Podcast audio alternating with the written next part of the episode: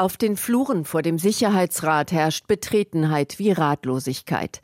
Die Lähmung des eigentlich mächtigsten UN-Gremiums angesichts der dramatischen humanitären Krise und des jüngsten Vorfalls tut vielen hineineilenden Diplomaten sichtlich weh. Der Sicherheitsrat müsse jetzt Rückgrat zeigen und den tödlichen Vorfall verurteilen, fordert der palästinensische UN-Botschafter vor der geschlossenen Sitzung. Riyad Mansour wirft Israel vor, dass es vorsätzlich über 100 Palästinenser bei der Ankunft von Nothilfe getötet hat. Tausende Menschen hätten sich wie an vielen anderen Tagen an dem Ort im Norden der Region versammelt, um Mehl, Zucker und andere Grundgüter zu empfangen. And then all of a sudden the Israeli army started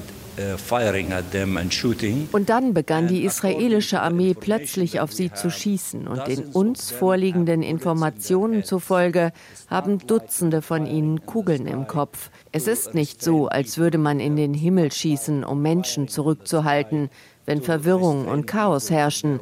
Es wurde absichtlich gezielt und getötet.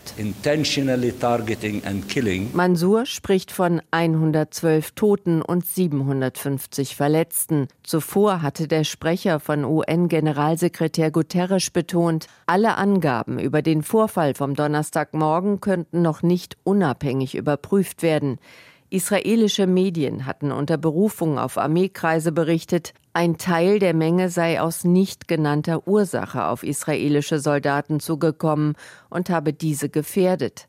Das Militär habe zunächst Warnschüsse in die Luft abgegeben und auf die Beine derjenigen gefeuert, die sich den Soldaten trotzdem genähert hätten.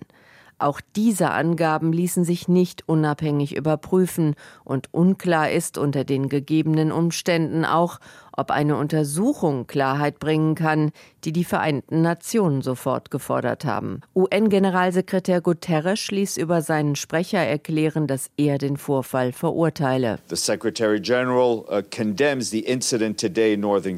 über 100 Menschen seien getötet worden, während sie lebensrettende Hilfe gesucht hätten, zitiert Stefan Dujarric, den UN-Chef. Guterres wiederholte seinen Ruf nach einer sofortigen humanitären Waffenruhe und der bedingungslosen Freilassung aller Geiseln, die in Gaza festgehalten werden.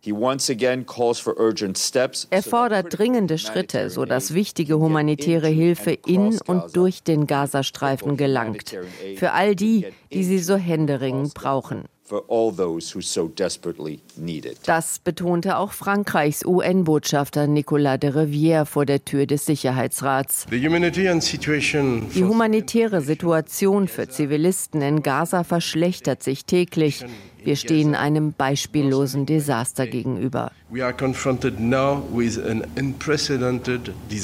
Laut UN-Nothilfebüro OCHA sind weit über eine halbe Million Menschen, also ein Viertel der Bevölkerung in der Region, knapp von einer Hungersnot entfernt. Weil Lieferungen über Land kaum mehr möglich sind, schließen die UN eine Versorgung der mehr als zwei Millionen Menschen aus der Luft nicht aus. Doch der jüngste Vorfall verstärkt vor allem die Rufe nach einer humanitären Waffenruhe und dem Schutz von Zivilisten. Seit Monaten schafft der Sicherheitsrat es nicht dafür, eine Resolution durchzubringen. Erst vor nicht einmal zwei Wochen scheiterte der jüngste Versuch wieder einmal am Veto der USA.